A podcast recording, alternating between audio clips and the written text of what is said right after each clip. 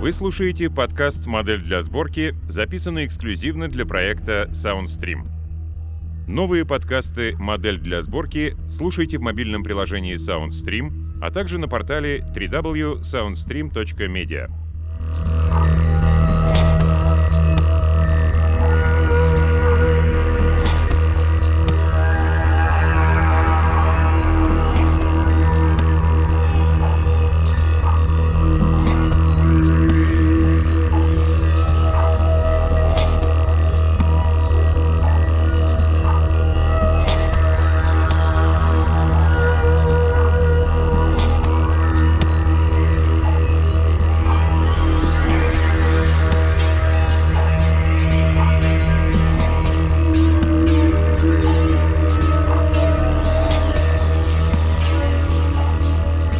Генри Катнер.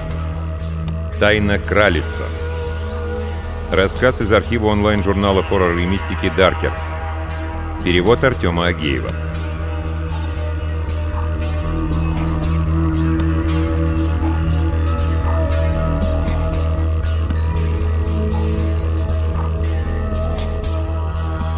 Я пробудился от глубокого сна и обнаружил две бледнолицые фигуры, безмолвно стоящие передо мной в темноте. Я сощурился, чтобы зрение приобрело четкость после сна. Одна из фигур нетерпеливо поманила рукой, и я внезапно осознал цель этого полуночного явления. Я ждал его много лет, с тех пор, как мой отец, барон Кралец, поведал мне о тайне проклятия, нависшего над нашим старинным родом. Не произнося ни слова, я встал и последовал за своими проводниками по мрачным коридорам замка, являвшегося моим домом с самого рождения. Пока мы шли, в голове возникало строгое лицо отца и звучали его серьезные слова, когда он рассказывал мне о легендарном проклятии рода Кралица, неведомая тайна которого передавалась старшим сыновьям каждого поколения, когда наставал нужный час. «Когда?» — спросил я у отца, лежавшего на смертном одре, сражающегося с приближающейся смертью. «Когда ты будешь способен понять?» — ответил он, пристально глядя мне в лицо из-под своих кучных седых бровей. «Одним рассказывают тайну раньше, чем другим. Она передается со времен первого барона Кралица. Он прервался, схватившись за грудь. Прошло целых пять минут, прежде чем он набрался сил, чтобы продолжить своим раскатистым сильным голосом. Барон Кралец ровно дышал даже на смертном одре. Наконец он сказал. «Ты видел руины старого монастыря близ деревни, Франц?» Первый барон сжег его и предал монахов мечу. Настоятель слишком часто препятствовал его прихотям. Девочка искала пристанище, и настоятель отказался выдать ее по требованию барона. Его терпению пришел конец. Тебе известны истории, которые о нем рассказывают до сих пор. Он убил настоятеля, сжег монастырь, и забрал девочку. Перед смертью настоятель проклял своего убийцу и его сыновей на многие поколения вперед. Суть этого проклятия и является тайной нашего рода. Я не могу сказать тебе, в чем оно заключается. Не пытайся это выяснить, пока оно само тебе не откроется. Запасись терпением — и в нужный час хранители тайны проведут тебя по лестнице в подземную пещеру. Тогда ты познаешь тайну кралица. Как только последнее слово слетело с его губ, грозное лицо барона замерло со строгим выражением.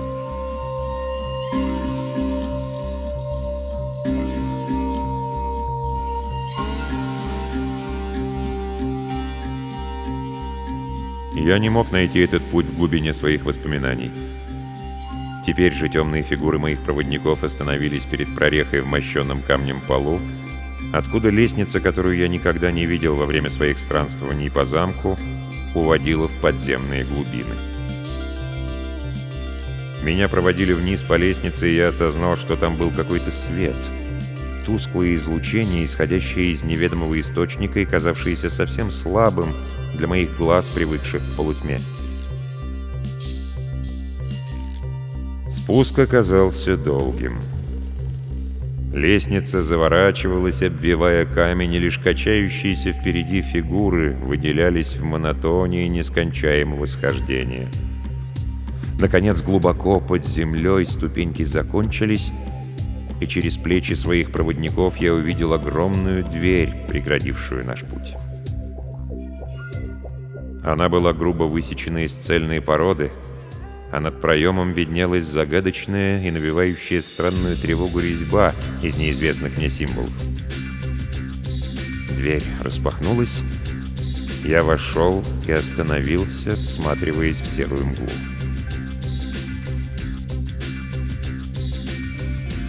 Я стоял на пологом склоне, уходившем на скрытое туманом расстояние, откуда доносились беспорядочно смешанные приглушенные вопли и пронзительные резкие взвизги, смутно напоминающие бесстыдный смех.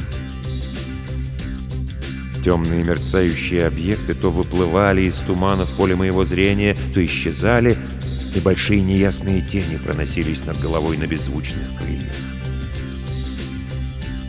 Недалеко от меня находился длинный прямоугольный каменный стол — за которым сидело два десятка мужчин, наблюдавших за мной глазами, тускло светящимися в глубоких впадинах.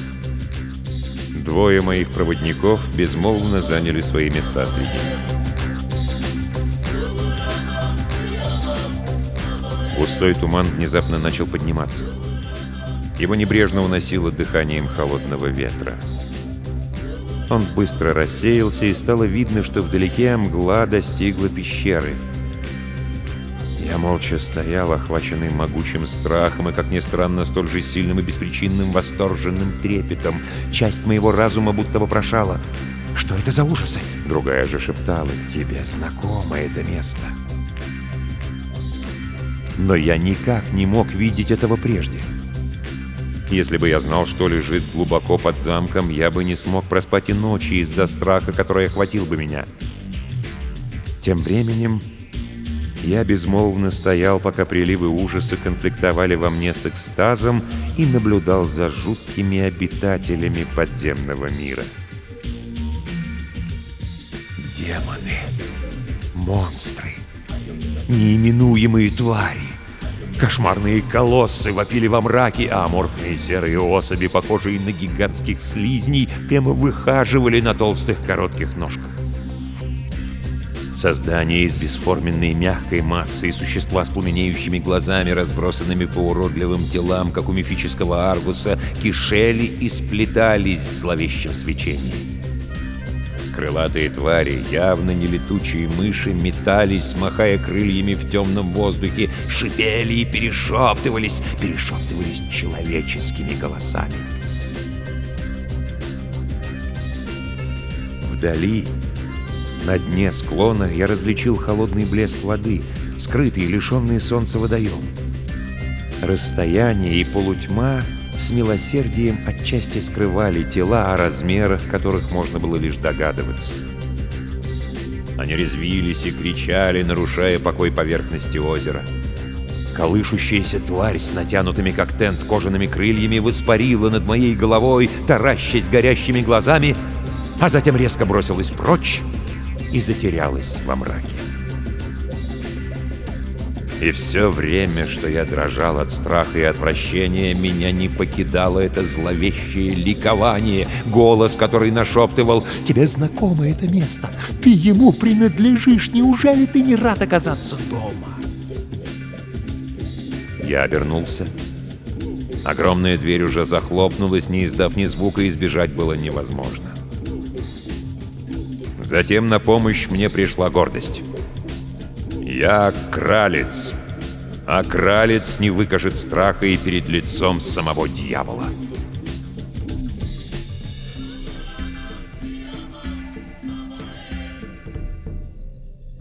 Я шагнул вперед и предстал перед сидящими хранителями, пристально разглядывающими меня своими глазами с тлеющими огоньками. Переборов безумный страх, будто передо мной вот-вот окажется ряд лишенных плоти скелетов, я прошел во главу стола, где находилось нечто похожее на примитивный трон, и рассмотрел вблизи безмолвную фигуру справа от меня. Я вглядывался не в голый череп, а в мертвенно-бледное бородатое лицо. Изогнутые полные губы были темно-красными, будто напомаженными, а безжизненный холодный взгляд был направлен сквозь меня. Нечеловеческая агония кипела в глубоких чертах белого лица, а во впавших глазах тлела гложущая боль. Я не надеюсь передать предельную странность и душевную атмосферу, окружавшую его, и ощутимую почти так же, как смрадное могильное зловоние, поднимавшееся из его темных одеяний. Он указал запеленутый в черную рукой на пустующее место во главе стола, и я сел. О, это кошмарное чувство нереальности! Казалось, я находился во сне, а скрытая часть моего разума медленно переносилась из него в эту скверную жизнь, чтобы управлять моим телом. Стол был заставлен старомодными кубками и подносами, какими не пользовались уже сотни лет. На подносах было мясо, в украшенных камнями кубках красное спиртное. Пьянящий, непреоборимый аромат плыл в мои ноздри, смешиваясь с могильным запахом соседей и с затхлым привкусом этого сырого места, лишенного солнца. Все лица были обращены ко мне. Лица, казавшиеся странно знакомыми, хотя я и не знал, почему — всех их объединяли кроваво-красные чувственные губы, выражение терзающей агонии и горящие черные глаза, словно бездонные пропасти Тартара, глядевшие на меня до мурашек на коже. Но я кралец. Я встал и смело заговорил на архаичном немецком, оказавшемся известным мне, когда слова слетели с губ. «Я Франц. 21-й барон Кралец. Что вам от меня нужно?» Вдоль стола прошел одобрительный шепот. Все зашевелились. В дальнем углу встал громадный бородатый мужчина со страшным шрамом, превратившим левую часть его лица в ужасную зарубцевавшуюся белую материю. Я вновь ощутил странный трепет, будто он был мне знаком. Я видел это лицо прежде и смутно припоминал, глядя на него в полумраке. Мужчина гортанно заговорил на старом немецком. «Мы приветствуем тебя, Франц, барон Кралец. Мы приветствуем тебя и пьем за твое здоровье, Франц. И пьем за здоровье рода Кралица!» С этими словами он взял кубок и высоко поднял его. Все, кто сидел вдоль длинного стола, укутавшись в черное, поднялись. Каждый высоко поднял свою украшенную камнями чашу и выпил за мое здоровье. Они пили до дна, наслаждаясь напитком, и я поклонился, следуя обычаю. Я заговорил, и слова будто непроизвольно вылетали из моих уст. «Я приветствую вас, хранителей тайны Кралица, и пью за ваше здоровье в ответ». Повсюду, вплоть до самых дальних углов тусклой пещеры, наступила тишина, и больше не было слышно ни воплей, ни завываний, ни безумного хихиканья летающих тварей. Мои спутники выжидающие наклонились в мою сторону. Стоя во главе стола, я поднял свой кубок и выпил. Напиток оказался крепким, бодрящим, со слабым неприятным привкусом. Внезапно я понял, почему терзаемое болью опустошенное лицо говорившего показалось мне знакомым. Я часто видел его среди портретов своих предков, когда из сумрака огромного зала хмурый, обезображенный лик основателя рода Кралица взирал на меня. В резком белом свете откровения я догадался, зачем все они были здесь. Я узнавал их одного за другим, вспоминая их двойников на холстах. Но что-то было по-другому. Словно неосязаемая вуаль, на призвавших меня измученных лицах лежала печать неискоренимого зла, странным образом изменившая их черты, так что я не был вполне уверен, что узнал их все. Одно бледное сардоническое лицо напоминало мне лицо отца — но я не мог сказать наверняка, настолько чудовищно изменилось его выражение. Я ужинал со своими предками, с родом Кралица. Мой кубок все еще был высоко поднят, и я осушил его. Мрачное откровение неким образом не стало совсем неожиданным. Странный жар в моих жилах возбудил меня, и я громко рассмеялся в зловещем восторге, овладевшем мной. Остальные тоже засмеялись, издавая глубокие гортанные звуки веселья, словно волчий вой, словно искаженный смех мужчин, растянутых на дыбе, словно безумный адский смех. А по всей туманной пещере разносился шум, издаваемый дьявольским отродьем. Огромные фигуры, возвышавшиеся над высокими скалами, ликовали громоподобным хором, и летучие создания хитро хихикали над головой. И в том необъятном пространстве накатывало волной страшное веселье, пока наполовину скрытые из виду твари в черной воде не завопили, ударив по моим барабанным перепонкам, и невидимая крыша вдали не вернула ревущее эхо. И я смеялся вместе с ними. Смеялся, словно сумасшедший, пока не пал обессиленный в свое кресло. На другом конце стола заговорил мужчина со шрамом, и я обратил свой взор к нему. «Ты достоин находиться в нашем обществе и достоин вкушать с нашего стола. Мы выпили за здоровье друг друга. Теперь ты один из нас.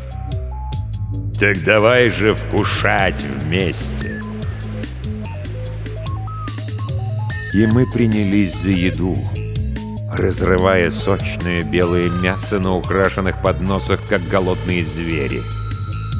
Странные монстры прислуживали нам, и от холодного прикосновения к моей руке я повернулся — и увидел жуткую красную тварь, наполнявшую мой кубок, похожую на ребенка с содранной кожей.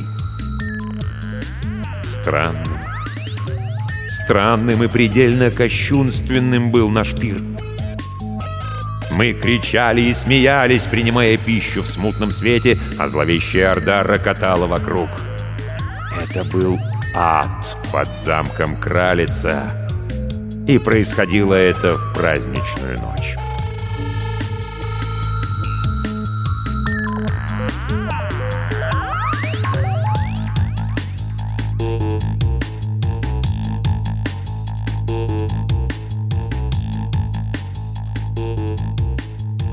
Мы пели бодрую застольную песню, покачивая кубками из стороны в сторону в ритм нашего голосистого пения. Это была старинная песня, но ее устаревшие слова не причиняли затруднений. Я произносил их, будто заучил еще сидя на материнских коленях. При мысли о матери по моему телу внезапно пронеслись дрожь и слабость, но я отогнал их глотком пьянящего напитка. Долго, очень долго мы пели и пировали в огромной пещере, а потом все вместе встали и двинулись к месту, где узкий дугообразный мост нависал над темными водами озера. Но я не могу рассказывать ни о том, что было на другом его конце, ни о том, какие неименуемые вещи я там видел и какие делал. Я познал грибообразных, нечеловеческих тварей, обитающих на далеком холодном юготе. Циклопические формы, посещающие недремлющего Ктулху в его подводном городе. Странные наслаждения, которым предаются приверженцы чешуйчатого сокрытого Йоксотота. Познал я и невероятные обычаи, по которому Иод, являющий источник, почитается за пределами далеких галактик. Я проник в темнейшие глубины ада и вернулся назад, смеясь. Я был един с остальными темными хранителями, примкнув к ним в вакханалии ужаса, пока человек со шрамом не заговорил с нами снова. «Наше время истекает», — сказал он, напоминая в полумраке горгулью своим белым лицом со шрамами и бородой. «Вскоре нам предстоит расстаться. Но ты истинный кралец, Франц. И мы встретимся снова и будем веселиться дольше, чем ты думаешь. Выпьем последний раз». Я выпил с ними. «За род кралица! Да не пасть ему во веки веков!» И с криками ликования мы допили остатки жгучего напитка.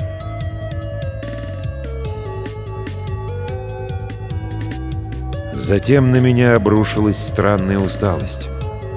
Вместе с остальными я повернулся спиной к пещере и тем очертаниям, что скакали, вопили, ползали по ней, и направился вверх через резной каменный вход. Мы двигались колонной по лестнице бесконечно вверх и вверх, пока, наконец, не вышли через зияющие дыры в каменных плитах. Затем темные безмолвные компании мы переходили нескончаемые коридоры. Тогда обстановка стала казаться мне странно знакомой, и внезапно я узнал ее. Мы находились в просторных усыпальницах под замком, где бароны-кралицы были погребены в строгом порядке. Каждый лежал в каменном гробу в отдельной камере, которые примыкали друг к другу, словно бусинки в ожерелье. Мы прошли от дальних гробниц ранних баронов к свободным усыпальницам. По древнему обычаю, каждая могила и каждая гробница оставались пустыми, пока не придет время для их использования, и тогда огромный каменный гроб с мемориальной надписью занимал свое место.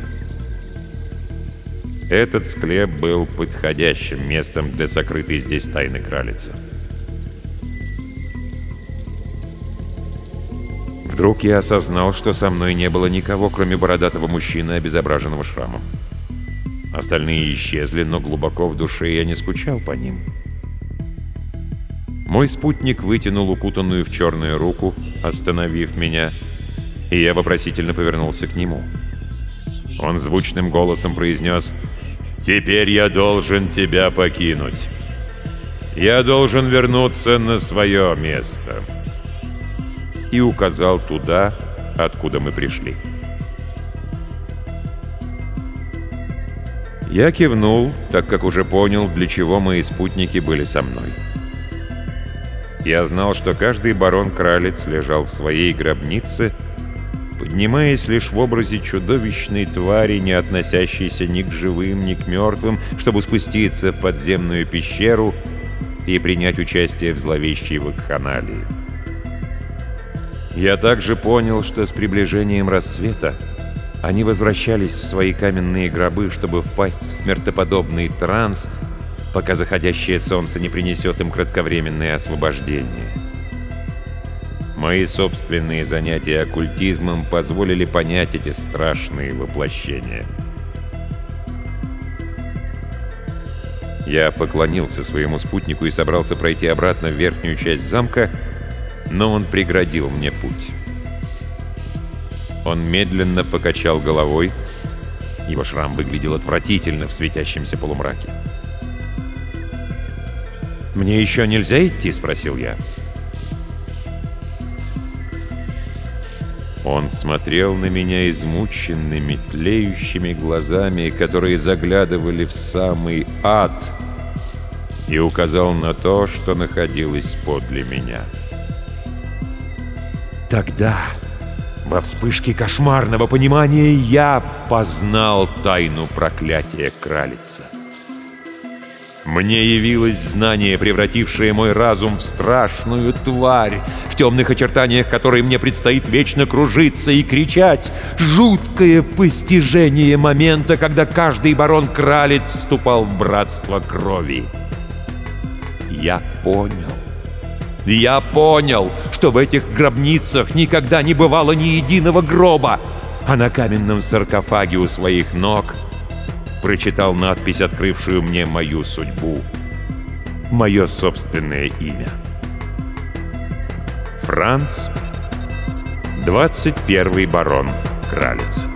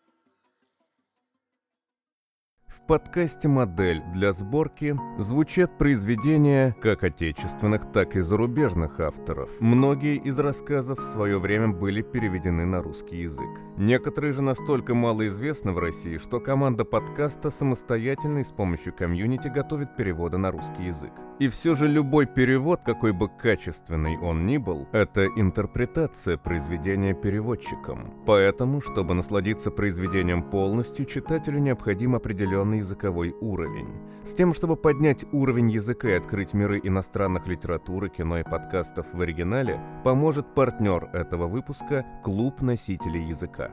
Клуб предлагает усовершенствовать свои навыки в 18 языках, от популярных английского, испанского и немецкого до японского и хинди. Клуб носителей языка — это более 500 профессиональных преподавателей-носителей и индивидуальные программы в зависимости от возраста студента и уровня знаний. Сделать первый шаг на этом пути просто. Достаточно оставить заявку на сайте nativespeakers.ru, указать промокод МДС и получить скидку 15% на первый важный этап подготовки к обучению обучению, подбор преподавателя. Промокод действует до 31 декабря 2020 года.